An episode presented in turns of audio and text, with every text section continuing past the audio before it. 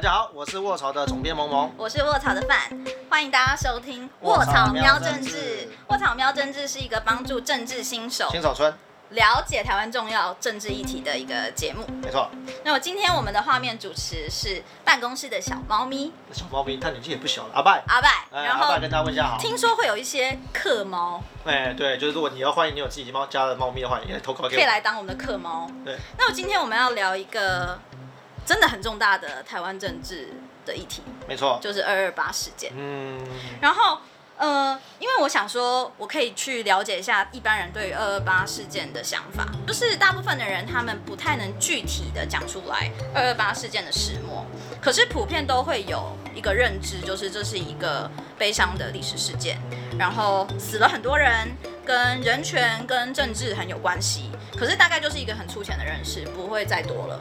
哦，原来这样。所以我就想说，那我们今天就简单的 review 一下二二八事件好了。好，先简单吗？给好，给我。希望喽，希望简单。好，其实真的要从头开始讲起来，要从一九四五年，因为一九四五年那个之前呢、啊，就台湾还是殖日本殖民地嘛，那个时候台湾人就被日本人当说啊，这是清国奴啊，啊你们这些中国人，所以要给你差别待遇。那二战结束之后啊，那中国国民党来台湾了嘛，那台湾人一开始还很开心哦，说哦我也被当中国人嘛，那现在换我们自己人统治，应该会比较好吧，所以还在那边庆祝光复哦，想说啊台湾人可以做自己的主人了。就是被中呃日本人统治久了，会觉得好像中国人来跟自己，比好像较像跟自己比，较接近的。长一样，然后又讲哎讲讲讲类似的 相似的语言。但后来没想到，哎、这个中国国民党的治理能力呢，比日本还要差，然后加上各种啊贪污腐败啊，物价高涨，所以还不到两年，还没开始发生二二八哦，台湾民众已经非常不爽了。那所以真的事件爆发点就是在一九四七年二月二十七号的时候，二八的前一天。前，一天，嗯。那时候政府官员在查缉贩卖私烟的摊贩嘛，哎、结果他们在查缉的过程中呢，居然开枪，然后把路边围观的群众其中一个人给杀死了。嗯哇，那时候你就想看发生这种事情，一定超不爽的、啊。台湾人民加上累积了那么多的那个民怨，所以呢，就引爆了长期台湾人民对政府的不满。不满，嗯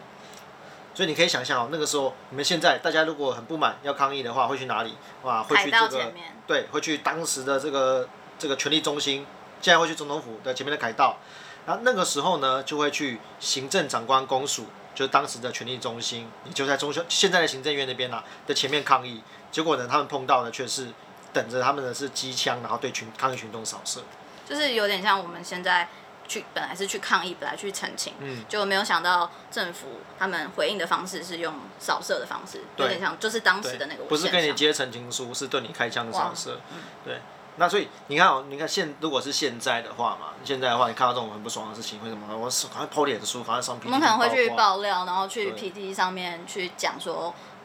我遇到了什么事情，但当时并没有 FB 存在台湾。对，所以当时你如果想要让很多人知道 台北发生这些事情的话，你就是去广播电台讲给全台湾人知。所以那个时候的广播电台，就是现在二二八公园里面有一个台北广播电台，所以这些抗议群众啊被扫射之后，哇，很不爽，聚集的群众就去占领了广播电台，嗯去跟全台湾的人讲说，台北发生了现在这种非常严重的事情。然后让大家都知道。嗯然后其实因为这种民生很痛苦的状态是全台湾都在发生，对所以他们知道政府做了这件事之后，各地也都非常的愤怒了，然后就开始会有很多民众组织就是抗争，对想要去抵抗各地政府。对，因为其实因为状况越来越严重嘛，所以其实各地政府也逐渐压不下来。当然也有些零星的冲突，有那种也是有那个政府啊对派兵对民众扫射，但是其实根本最后压不下来，所以你可以想象就是那个政府的命令根本传不出去，嗯陷入无政府状态。对，那因为这种状况越来越严重嘛，所以台湾本来就有一些知识分子啊，一些精英，他们觉得哎、不能不能再这样下去了，所以组成了一个二二八处理委员会。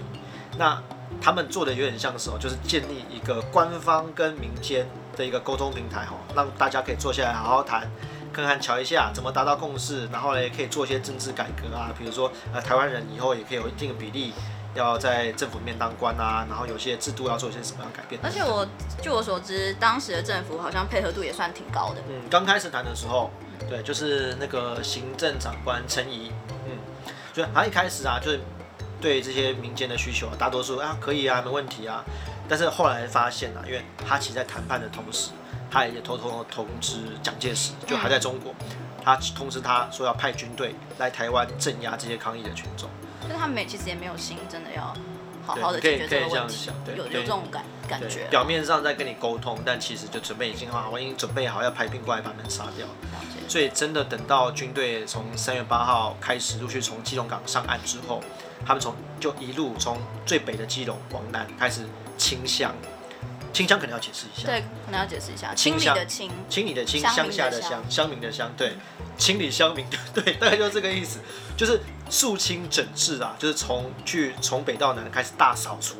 把这些异议分子都给扫除干净。对，那军队就很多军队直接把人民给屠杀，所以这才是真正开始所谓二二八事件的大哦屠杀。哦，所以所以很多人跟我说，他们知道那天死很多人，嗯可是其实通常讲二二八事件死了很多人，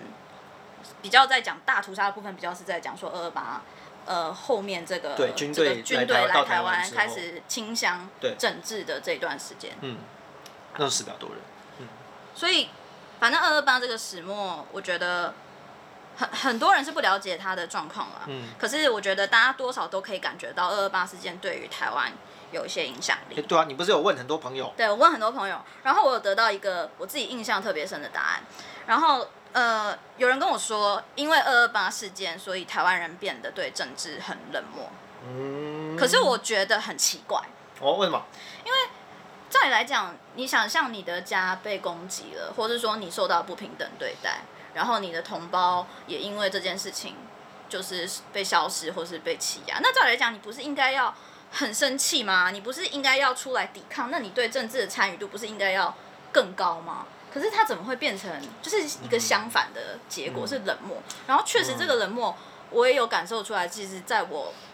其他的朋友圈，就是如果不是政治这个领域的人的话，确实是有这个冷漠存在。嗯我我我是这样理解，因为其实当时因为单单说整个二二八大屠杀中，很多的一般平民也被杀害，但有非常多的人其实是一整代的台湾精英就此被消失。像比如说像很多人就这样死，莫名其妙的死掉了，而且很多都是因为参加二二八处理委员会去跟官方跟民间彼此谈判，然后后来就被判刑或是暗杀。像比如说像呃台湾人第一个留美的哲学博士林茂生啊，像那个大家可能听过的台湾很有名的艺术家陈澄波啊，像很多的或是司法官，像是有法官啊，有检察官啊，有律师啊，有医生啊，有银行家、啊，这些人很多就是莫名其妙的被消失。你可以你可以想想看哈，就是如果这些人有点像现在像现在要讲叫什么意见领袖，意见领袖 K O KOL L 对 K O L，你平常可能都是去按赞留言分享他的文章，因为他可以代表你的声音嘛。声音，然后连这些有代表性的精英，哎，这个家大业大的，他都可以被国民党政府突然的消失不见杀掉，那你还敢出来讲吗？我觉得有点像是你内心有有一群人，他代表你心中的信念，嗯，那可能他站出来为你的想要捍卫的价值去发声，嗯可是没有想到他得到的对待可能是被消失，嗯无论是形式上的消失还是生命上的消失，那某种程度上也是听起来就是打击了、打碎了这这些人，就对这些人的信念。对，所以就是有些人可能有些精英可能是被杀害了，但有更多人精英，或是不管讲精英啦，也许很多台湾人是，我看到了这群人被杀害，所以我选择，那我不要再讲话了。我可能就是，哦那我那我就当装作没看到啊，我对就是公共事务冷漠啊，啊政治冷感啊，反正我可以活着就好了。对我至少先求活下来，嗯我不要像他们那样消失，冷漠，那确实确实会造成我同学讲的那种冷漠了。嗯不过还有另外一个现象，嗯我觉得也是一个很有趣的观察，就是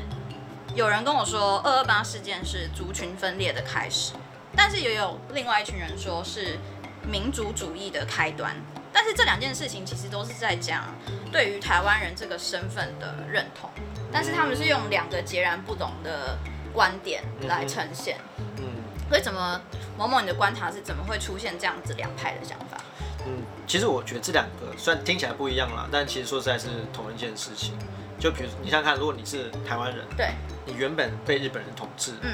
然后你被当成中国人，然后一样差别待遇被殖民嘛。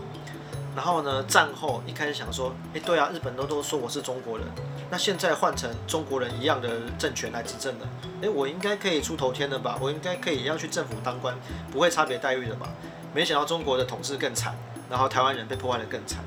所以呢，这个时候你当然会开始想说，哎，奇怪，我是日本人也不是还是中国人也？不是，对，那我到底是什么人？所以你就开始会形成一个新的一个对自己的想象。哦，哎、原来哎、那我是台湾人吧？因为我不被日本人当当他们的人，我也不被中国人当他们的人，我是一个另外一个个体，所以台湾人这个概念就诞生了。嗯你可以讲就是就所谓的民族主义的滥觞嘛，嗯就是对。但你当然也可以说，你站在中国人的角度，族群分裂啊哦，你怎么你怎么可以分裂我对啊？，哦，你怎么可以突然把自己当台湾人？你明明就是中国人，都是炎黄子孙。所以从另外一个角度来看，他们也会说，哎、你这个是在搞族群分裂。但其实同一件事情了，嗯就是台湾人的族群认同逐渐逐渐的建立。嗯嗯那听起来很沉重，但是我们台湾人就是逐步这样的发生的。你可以想象，像现在不是发生疫情很严重嘛？对。我们就会发现到说，哎、因为台湾和中国很不一样，所以越来越多人、哦对，就越发现不同，发现差异，才会形成那种共同体的边界嘛。我们现在就有个口罩的边界，我们不能够把这些防疫的物资哇给外面的人，我们要自己人使用。那通常我们在二二八当天，你自己啦，嗯，就是作为一个政治宅，对你在二二八当天都在干嘛？我我我们在发掘各种史料 搜寻，因为其实我觉得这个事情其实已经过了七十三年，对，但是其实还是有很多新的，不管是口述的资料，或是很多历史的文件，又在重新的被发掘出来。所以真的事情就虽然已经过很久，但是真的希望大家再去发去发掘，不管是问你的家人啊，问你的亲朋好友去讨论这件事情就，会有更多聊一聊的发现。就是跟可能跟了解这件事情的人聊一聊，嗯，或是如果你是了解人跟不了解人聊一聊，不用、嗯不用是很激烈的观点，就是单纯像在讲历史故事一样去回顾这段历史。对，真真的，有时候我是因为像，当然我的长比较年纪大的长辈都不在，但是因为你看七十三年前，当时如果就算只是只有十岁的小孩，可能有办法比较记忆一些事件的事情，现在都已经八十三岁了，十岁的人现在就七十三年后已经八十三岁了。也许活着，但是可能记忆也没那么好了，所以真的，我觉得大家要有机会的话，真的要多跟自己的长辈聊聊看，就是他们对当时二二八事件也没有什么样的记忆。就不让这段历史被遗忘，就是最好度过二八的方式。对，要记得，嗯没有真相，每个礼没有原谅每年嗯再回来听我们这一集。对，而且我们卧槽有做非常非常多跟二八有相关的主题的文章，我们可以放在下面的链接，大家真的可以好好的看一看有。兴趣可对以下去。二二八如果怕出，去玩打卡会被同学讨厌、被朋友讨厌的话，可以来看看我们的文章。哎、就分享我们的文章啊，哎对，分享我们显得文章，好像对很了解。对，然后再出去玩，不知道。对，真的这个时这个时间真的大家可以多趁这个机会放假的时候了解一下这天在台湾历史上到底扮演什么样的角色。嗯，我觉得不需要再用很严肃的方式的态度或者心情，太太 serious 了，就是比较松一点，但也不能外太外表轻松，内心严肃。对对对对对，这样我们才可以一直讨论，然后这件事情才可以一直被记得。没错，所以我们这个礼拜大概就是聊二二八事件，嗯。然后如果你觉得我们讲的太简单，嗯，但是我们非常欢迎你把这个太简单的内容分享给 身边觉得政治很难的，因为对他们来讲可能对。还是有点硬。因为我们希望还是做一个有点像入门款，能够用个比较低的门槛，让大家可以去了解各种政治议题，比如像这次就了解二二八发生哪些事情。那然后把卧草喵政治分享给他们，嗯，然后看看我们有没有机会帮助你改变他对政治讨论的想象。没错，然后也希望你们可以订阅我们卧草的脸书、IG 以及我们的 YouTube 频道，开启小铃铛然后欢迎投稿你家猫咪的影片给我们。对，让我们不要只有阿爸，阿爸太辛苦了，加班很累。最后，如果喜欢我们的内容，嗯，希望大家可以定期定额支持卧草。，嗯，做更好的内容。好，那我们就下礼拜再见喽。拜拜，拜拜拜